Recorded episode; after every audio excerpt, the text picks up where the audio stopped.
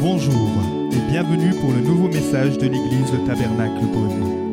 Pour plus d'informations sur nos activités, merci de visiter la page Facebook Église Le Tabernacle Beaune. F qu'on avait intitulé Du rêve à la destinée. Ça aurait été une série quand même de huit messages. Donc ce matin, on est sur le dernier message qui s'appelle Le test du pardon. Vous pourrez retrouver les autres messages sur les euh, différents euh, supports, hein, SoundCloud et, euh, et iTunes. Et je pense que c'est vraiment une série qui, euh, qui nous apprend justement comment euh, Dieu dépose des rêves dans, dans chacune de nos vies, mais comment pas simplement passer notre vie à rêver nos rêves, mais comment pouvoir aussi les atteindre. Et on voit qu'il y a plusieurs, plusieurs étapes. Et ce matin, on en est à la dernière étape, le test du pardon. Il faut se rappeler, pour se remettre dans le contexte, que Joseph a été vendu par, euh, par ses frères, par ses proches, alors qu'il avait 17 ans, parce qu'il avait eu un rêve, et ça avait attisé de la jalousie auprès de ses frères. Il avait eu le rêve que, à un moment donné, toute sa famille viendrait s'agenouiller à ses pieds. Et ça, c'était très mal passé. Et comme il y avait déjà des conflits, euh, il y a eu tout un stratagème pour qu'il soit vendu en tant qu'esclave en Égypte. Et il a vécu quand même 13 ans, 13 ans en tant qu'esclave, en tant que prisonnier, à se poser la question, mais quelle injustice Pourquoi ça m'est arrivé à moi? Pourquoi euh, Où est Dieu dans cette épreuve? Pourquoi mes parents, ma famille m'ont abandonné, m'ont vendu? Euh, On peut à peine s'imaginer quand même la souffrance. Puis Dieu lui a ouvert la porte et il a été accueilli dans le palais du Pharaon, et il est devenu l'homme, le deuxième homme le plus puissant du monde euh, existant à cette époque-là. Il est devenu le, gestionnaire de tout ce pays, où il va mettre en place euh, ses compétences, son intelligence, pour, euh, pendant sept années d'abondance, gérer toute cette abondance pour pouvoir ensuite gérer les sept années de famine. Mais dans tout cela, il a permis à sa famille de venir s'installer, si vous avez lu l'histoire, à toute sa famille de venir s'installer en Égypte. Et de l'extérieur, on pourrait dire Waouh, ce Joseph, mais quel parcours, quelle chance, j'aimerais bien être à sa place. Euh, vous voyez, on voit toujours le haut de l'iceberg, on dit Waouh, il est, il, est, euh, il est chef de telle entreprise, mais quelle chance il a eu celui-là. Il a certainement dû naître avec une cuillère, euh, comme on dit, avec une cuillère en argent dans la bouche. Ou tiens, purée, cette, cette personne, elle a réussi dans ses études, euh, certainement, elle a dû avoir des prédispositions, c'est que de la chance. Vous voyez, parfois, on peut avoir cette attitude. En tout cas, ça m'arrive, peut-être pas vous, vous êtes certainement plus sain que moi, mais on entend des reportages, on voit des personnes, on se dit, mais waouh, mais quelle réussite Forcément, ils ont eu plus de chance que moi. Et en fait, on, a l'habitude de s'attarder à ce qu'on voit en haut de l'iceberg et on ne voit pas ce qu'il y a sous l'eau, ce qu'il y a au fond de l'iceberg.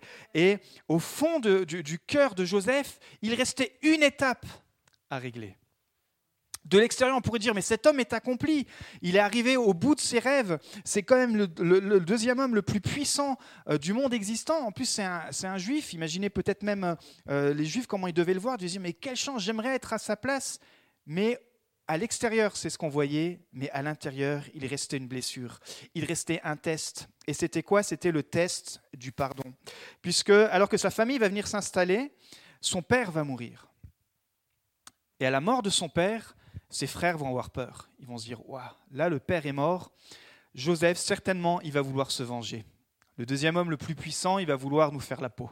Il va vouloir régler ses comptes. Et on va voir que Dieu va le faire passer par ce dernier test, qui est le test du pardon. Alors qu'il a le pouvoir, alors qu'il a l'argent, alors qu'il a la santé, alors qu'il a toutes les tuniques qu'il veut, alors qu'il a toute l'autorité, toute l'influence qu'il veut, qu'est-ce qu'il va faire de tout ça? En face de ceux qui l'ont fait le plus souffrir Et comment on peut, on peut s'inspirer de cela? Quelques leçons pour savoir comment passer nous-mêmes le test du pardon. Le premier texte est dans Genèse chapitre 50. On va lire cinq versets qui vont s'afficher à partir du, 15 du verset 15 au verset 20. Genèse chapitre 50. Quand les frères de Joseph virent que leur père était mort, ils dirent, Si Joseph nous prenait en haine et nous rendait tout le mal que nous lui avons fait, et il fit dire à Joseph, Ton père a donné cet ordre avant de mourir. Alors, vous voyez qu'il y a encore une stratégie. hein. On ne sait pas si le père a vra- vraiment dit ça. Mais il dit, voilà, on va, on, on va essayer de s'assurer quand même que euh, tout se passe bien, donc on va lui faire dire ça. Ton père a donné cet ordre avant de mourir. Vous parlerez ainsi à Joseph. Oh, pardonne le crime de tes frères et leurs péchés, car ils t'ont fait du mal. Pardonne maintenant, non pas dans dix ans, non pas dans vingt ans. Pardonne maintenant le péché des serviteurs du Dieu de ton père. Joseph pleura en entendant ces paroles. Ses frères vinrent eux-mêmes se prosterner devant lui.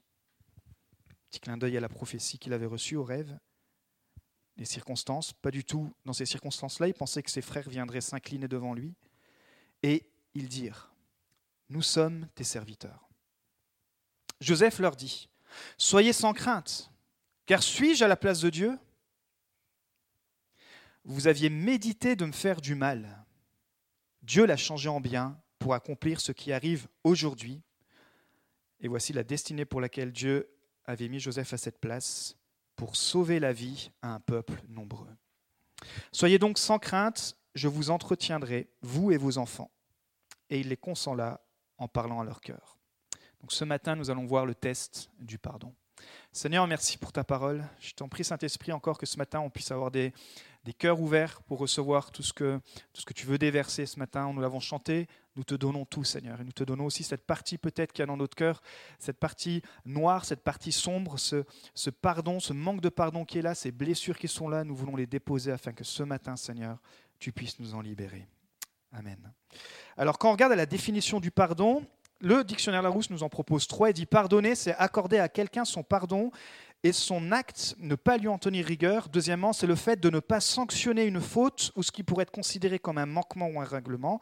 Troisièmement, le pardon est une notion qui lie deux personnes, celle qui commet l'acte blessant et celle qui est blessée. Pourtant, il peut également nous concerner nous-mêmes lorsque nous n'arrivons pas à pardonner. Et les synonymes de pardon, c'est oublier, c'est remettre la dette, c'est passer outre, c'est absoudre et c'est gracier. Mais même dans le dictionnaire, on voit qu'il y a plusieurs définitions pour le pardon. On voit que c'est complexe, le pardon. Alors qu'est-ce que la Bible nous dit du pardon? Qu'est-ce que Jésus nous enseigne? Diapo numéro 1, dans Luc 17, 1, Jésus a enseigné sur le pardon. Il dit à ses disciples, Il est impossible qu'il n'arrive pas des scandales, mais malheur à celui par qui ils arrivent. Il vaudrait mieux pour lui qu'on mit à son cou une pierre de moulin et qu'on le jetât dans la mer que s'il scandalisait un de ses petits. Prenez garde à vous-même. Si ton frère a péché, reprends-le, et s'il se repent, pardonne-lui. Et s'il a péché contre toi sept fois dans un jour, et que sept fois il revienne à toi disant Je me repens, tu lui pardonneras. Les apôtres dirent au Seigneur Augmente la foi. Souvent on oublie ce passage, ce petit verset qui suit. Mais en fait, on voit que pour pardonner, ça demande de la foi. Ça demande une foi qui est surnaturelle. Imaginez Joseph, tout ce qu'il a vécu. Joseph avait la foi en Dieu d'Israël, mais on a vu que son Dieu, il l'a surtout découvert à travers ces, euh, huit étapes, à travers ce, long cheminement, à travers ces, ces 13 années euh, d'épreuves, ces 13 années de, tourments. Et il a eu cette foi où, pour un moment donné, a accepté de leur pardonner, la foi en Dieu. Et Jésus, Jésus pardon, savait que dans notre vie et dans votre vie, nous ferions face à la trahison. Alors, je n'ai pas besoin d'être prophète pour vous dire cela. Si ça ne vous est pas encore arrivé, euh, ça vous arrivera. Des gens vont vous trahir. Des gens vont vous blesser. La vie est dure. Euh, la vie est injuste. Parfois, vous serez méprisé, parfois, vous serez calomnié. Et quand c'est le plus dur, c'est comme Joseph, c'est quand ça vient de la famille. Joseph, c'était sa chair et son sang. Parfois, vous comptez sur quelqu'un comme Joseph qui pouvait compter sur son grand frère, et c'est son grand frère qui a manqué à le protéger son propre grand frère. Ça peut être quelqu'un de, votre famille qui, qui ne vous a pas apporté la protection dont vous avez besoin et ça vous a fait souffrir. Ça peut être un ami. Comment pardonner ces personnes-là? Comment pouvoir nous libérer de ce fardeau, de, cette pression, de, cette, de, toute cette douleur qui est là? Ou ça ne vous est peut-être pas arrivé personnellement jusqu'à ce point-là, mais ça arrive à quelqu'un de votre famille et vous dites, mais cette injustice-là, ça me ronge. Et le jour où je vais choper ce gars ou cette fille ou cette situation, je vais lui dire mes quatre vérités. On ne sait pas comment réagir. Jésus nous enseigne, et la Bible et Dieu nous enseignent à pardonner. Diapo numéro 2 dans Matthieu 5, Matthieu 5, 43. Vous avez appris qu'il a été dit, tu aimeras ton prochain et tu détesteras ton ennemi. Vous voyez, c'était le, le paradigme de l'Ancien Testament. Il y avait une, notion, il y avait quelque chose qu'ils avaient appris et qu'ils devaient déconstruire. Et je crois que parfois dans notre, dans notre enfance, il y a des choses qu'on apprend et que le Saint-Esprit, que Dieu doit nous, doit nous déconstruire, des choses qu'on apprend à travers nos parents, à travers nos circonstances, à travers la façon dont on voit les gens gérer les choses, et on se dit, ah bah, cette personne, peut-être même chrétienne, a réagi comme ça, je vais agir pareil. Non, tu as appris qu'il a été dit, mais voici aujourd'hui, tu aimeras ton prochain et tu détesteras ton ennemi. Ça, c'est l'ancienne façon de penser. Mais moi, je vous dis, aimez vos ennemis, bénissez ceux qui vous maudissent, faites du bien à ceux qui vous détestent et priez pour ceux qui vous maltraitent et qui vous persécutent, afin d'être les fils de votre Père céleste. En effet, il fait lever son soleil sur les méchants et sur les bons. Il fait pleuvoir sur les justes et sur les injustes. Si vous aimez ceux qui vous aiment, quelle récompense méritez-vous? Les collecteurs d'impôts n'agissent-ils pas de même? Et si vous saluez seulement vos frères, que faites-vous d'extraordinaire? Les membres des autres peuples n'agissent-ils pas de même Soyez donc parfaits comme votre Père céleste est parfait. Paul va reprendre les enseignements de Jésus et dans Éphésiens 4, 32, je vais vous le lire, il n'y a pas de diapo. Soyez bons les uns envers les autres, compatissants vous pardonnant réciproquement comme Dieu vous a pardonné en Christ. Waouh. Soyez bons. C'est bon d'être bon. C'est plus facile de l'être avec les gens qui sont bons envers nous. Mais ici, Jésus élève le standard. Il dit, effectivement, c'est déjà bien de l'être avec tes frères et sœurs, avec ceux que tu considères comme tes frères et sœurs, mais on va élever le standard. Et ce standard, c'est le standard de la croix c'est de le faire même avec ceux qui ne le méritent pas. Alors on va voir ce matin en deux points. Premier point, ce que le pardon n'est pas. On va peut-être déconstruire des choses sur le pardon.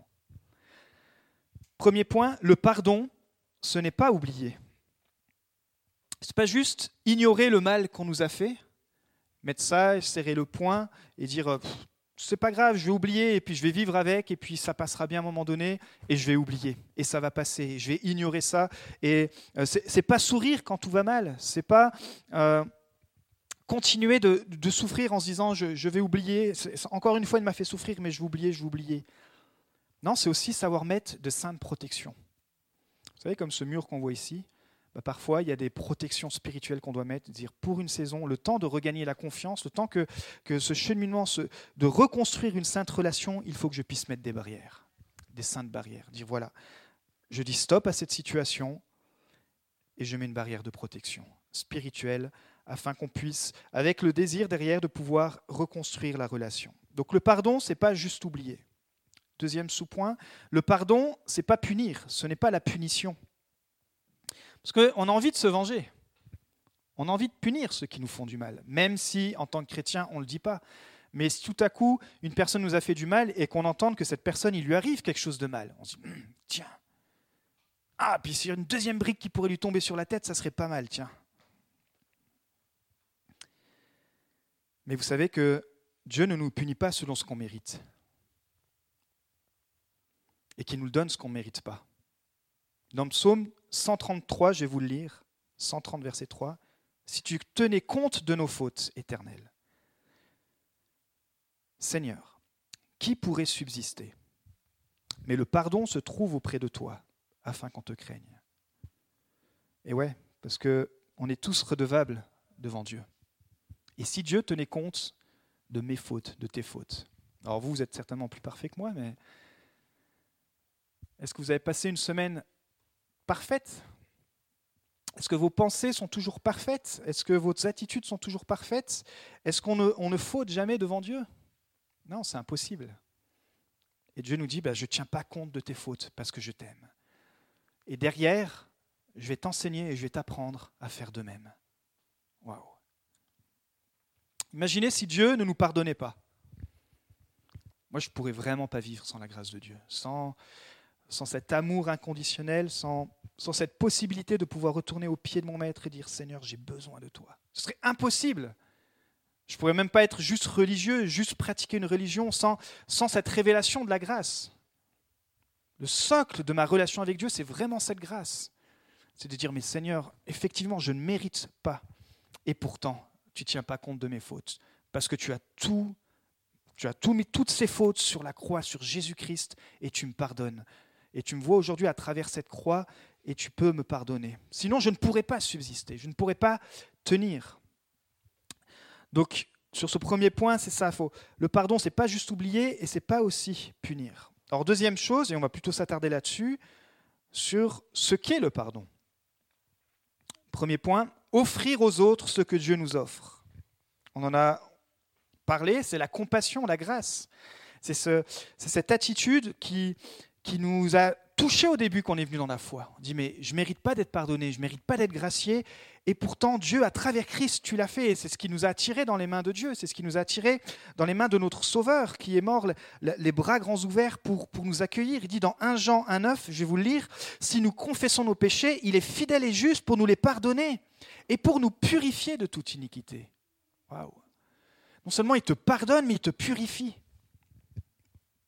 La purification, ça fait notion de consécration, c'est-à-dire il te rend apte à le suivre et à travailler pour lui, à, faire avancer son royaume pour lui. C'est-à-dire que tu confesses tes péchés, tu es sauvé, mais pas seulement, tu es aussi appelé. Et comment tu es appelé? Tu es appelé quand tu es purifié. Et Jésus aussi a fait tout ça. Il te purifie de tout ce qui t'empêche de marcher dans ton appel.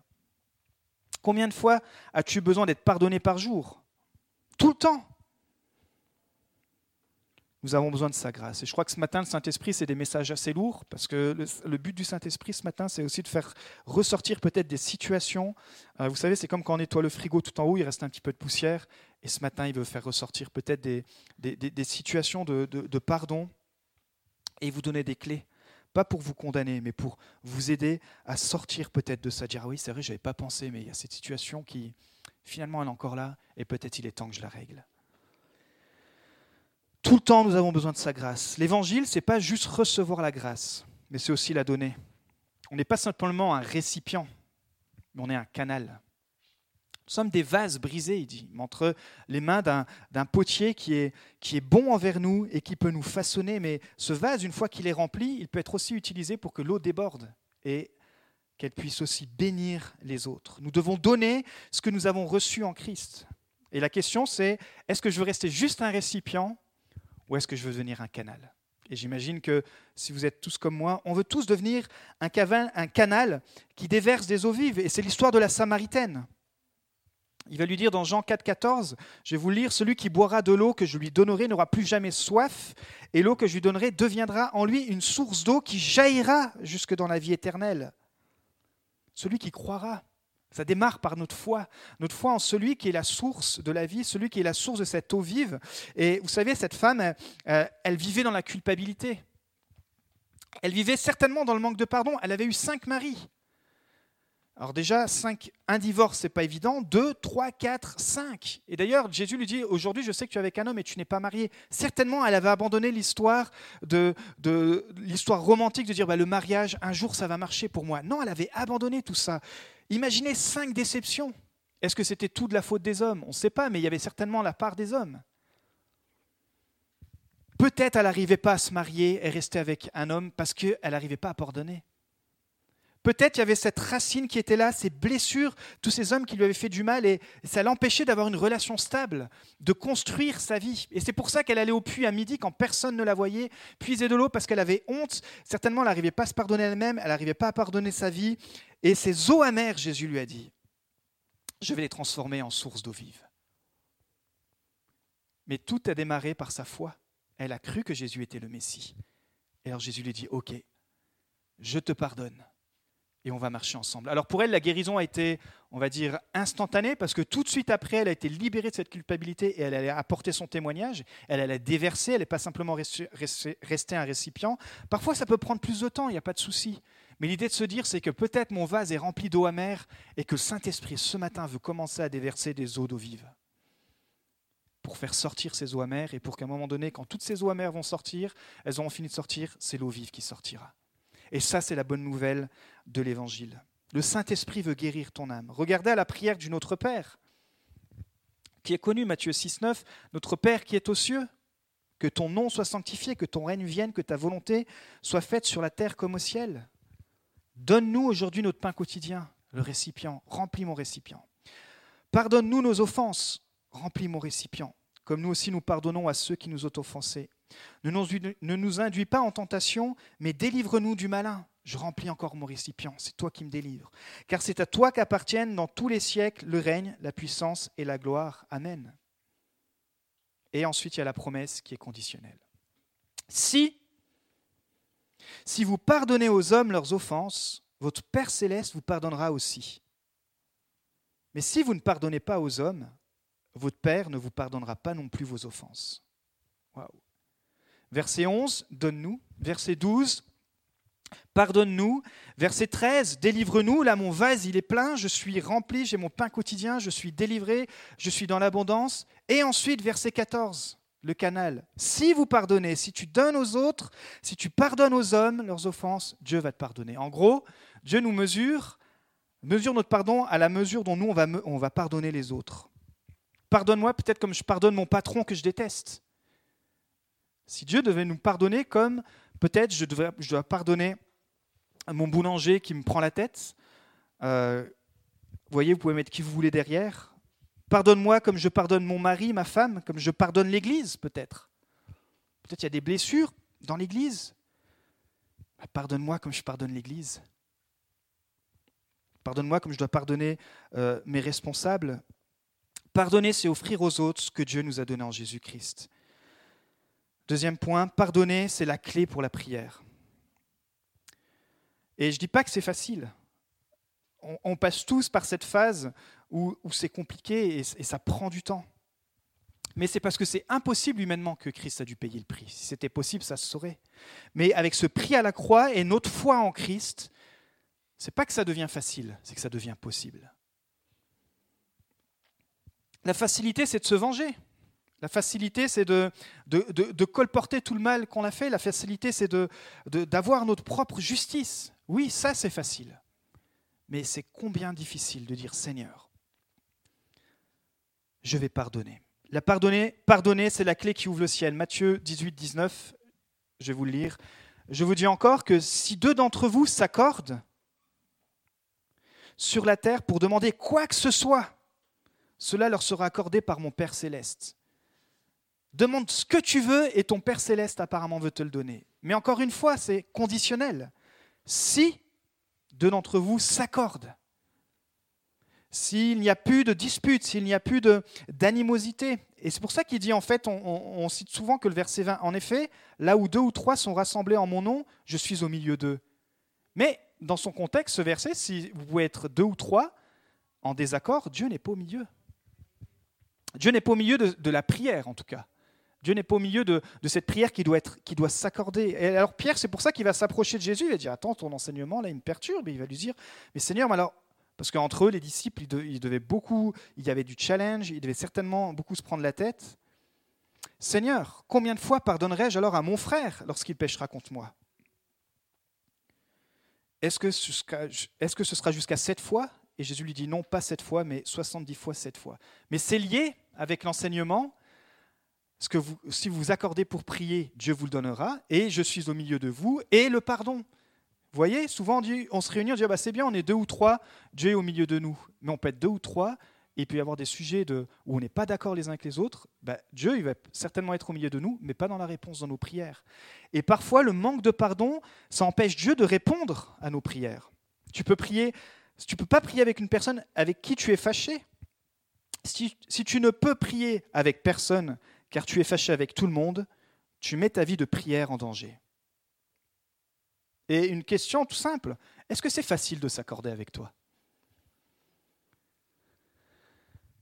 Ou est-ce que tu es toujours dans la discussion, dans la discorde, et c'est toujours toi qui dois avoir raison? Vous savez, quelqu'un a dit un jour, si Bob a un problème avec tout le monde, c'est que le problème, c'est Bob.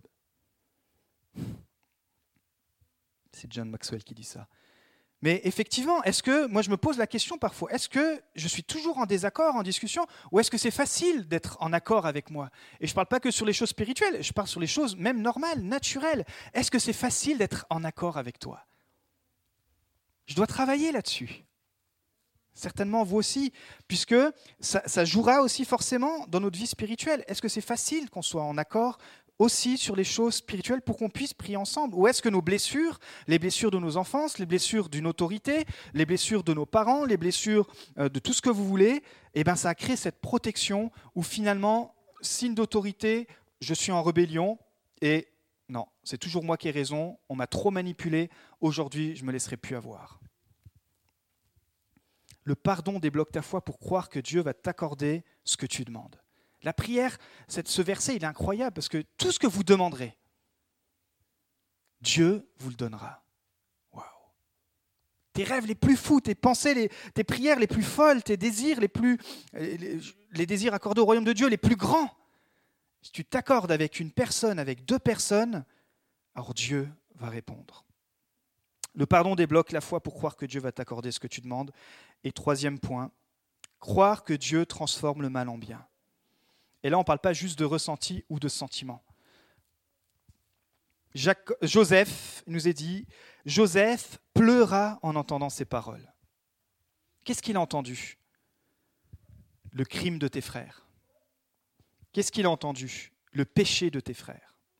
Qu'est-ce qu'il a entendu? Ils t'ont fait du mal. Imaginez le nombre de fois que Joseph a dû penser à cette histoire. Est-ce que vous croyez que la luxure et tout le bien-être ça peut être soulager ses mots, mais pas son cœur, pas son âme. Et quand il devait régner, quand il devait faire tout, quand, il, était au summum de son leadership, il y avait encore ça à l'intérieur de lui. Il dit, mais quand même, Seigneur, par quoi je suis passé pour accomplir ton rêve? Imagine quand même. Et c'est pour ça que quand il y a cette parole qui vient, on vient lui rappeler le crime de tes... C'est qualifié de crime ce qu'on lui a fait. Le péché, c'est-à-dire ce qu'il a fait, c'est ce qu'on lui a fait, c'est aussi en désaccord contre Dieu. Ils t'ont fait du mal. Oui, tu as souffert. Ne l'oublie pas. Oui, tu as souffert. Ne, ne, tombe pas dans, dans du déni. Oui, ils t'ont fait du mal et tu as le droit d'exposer cette douleur auprès de Dieu. Mais attention, si tu l'exposes dans la foi, là c'est la bonne position. Parce que la foi, justement, c'est une position. Je pense qu'il a eu des relents et vous aurez encore des relents d'amertume. Ce n'est pas ça le problème. C'est pour ça que je dis que ce n'est pas une question de sentiment, c'est une question de foi. Quand les sentiments d'amertume reviendront, diront non, j'ai pris position et je ne vis pas selon ce que je ressens, même si encore j'ai du mal avec cette personne, je lui ai pardonné. Et par la foi, c'est pardonné. Je ne me laisserai pas voler mon héritage spirituel à cause de cette situation, même si mes sentiments me disent le contraire. Pourquoi? Parce que la foi te rend libre. Joseph aurait pu laisser son amertume limiter son futur. Voici ce qu'il dit. Il est conscient. Il a fait tout ce cheminement. Vous aviez médité de me faire du mal. Vous aviez médité de faire le mal. Et Joseph aurait pu rester bloqué à cette étape. Et c'est peut-être ton étape ce matin. Ils m'ont fait du mal. Il m'a fait du mal. Elle m'a fait du mal.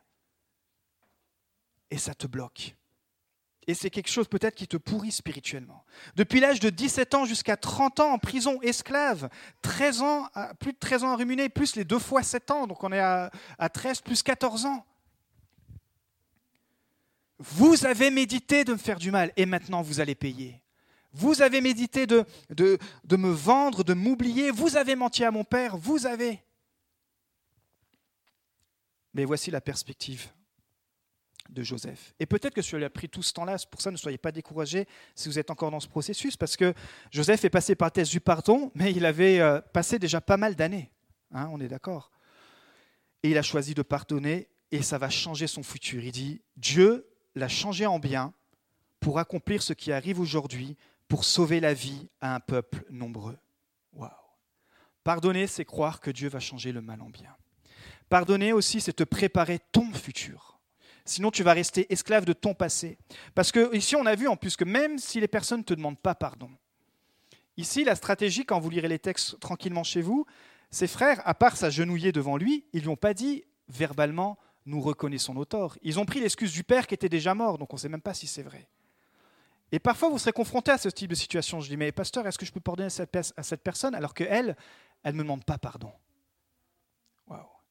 Et ça, c'est une question qui fait mal. Ici, Joseph, c'était pratiquement le cas, moi je pense, en tout cas, c'est mon interprétation. Ils sont venus demander pardon au nom de leur père mort. Ils ne sont pas venus en leur nom propre. Vous savez, le, pardon ça ne changera pas ce qui s'est passé. Ça ça, effacera pas le mal que vous avez eu, ça effacera pas les douleurs, ça effacera pas votre histoire. Par contre, le pardon, ça change ton futur. Ça change ta destinée. Le pardon, ça change ton demain. Ça change ton avenir, ça change ton âme. Et Joseph a accepté de pardonner. Et il a pu rentrer complètement dans sa destinée puisqu'il était libre de ce dernier fardeau. Alors oui, on voyait Joseph comme l'homme qui a réussi en haut à la droite du Pharaon, mais il y avait tout ça à l'intérieur de lui. Il y avait toute cette souffrance qui était là depuis des années, et Dieu lui a dit, ton dernier test, parce que tu es mon enfant et que je t'aime, je veux que tu sois libéré et que tu pardonnes. Alors je ne sais pas où vous en êtes au niveau du pardon, c'est le Saint-Esprit qui vous le révèle à travers cette prédication, mais le pardon, c'est vraiment offrir aux autres ce que Dieu nous a donné. C'est pour cela que la première chose à faire, c'est d'être rempli à nouveau de sa présence et dire Seigneur, peut-être que je dois refaire un face-à-face avec toi pour à nouveau être rempli de ta perspective et puis euh, à nouveau avoir l'espoir que oui, je peux donner ce pardon. Augmente ma foi. J'aimerais que tu puisses augmenter ta foi dans ce domaine ce matin. On termine cette série et je crois que euh, ce thème n'est pas pour rien s'il vient clôturer cette série. C'est parce que si on veut passer à la suite de cette, euh, année spirituelle, à, à, la vision que Dieu a pour ta vie, pour cette Église, il faut aussi que tu puisses entamer ce processus du pardon. Jésus à la croix nous a tout pardonné. Il t'a tout pardonné. Pense à tes pires injustices, pense à tes pires, à tes pires situations, à tes pires péchés peut-être que personne ne connaît. Jésus si tu confesses et quand tu as confessé tes péchés, Jésus te pardonne. Et il te donne en retour la force de dire, ben voilà. Tu vois, toi, dans quel état, jusqu'à quel point je peux te pardonner, c'est-à-dire tout, eh ben, je te demande de faire la même chose, même si ce n'est pas facile. Ce matin, je termine par la prière. Nous espérons que vous avez apprécié le message de cette semaine. Pour plus d'informations sur notre Église, merci de visiter la page Facebook Église le Tabernacle Brune.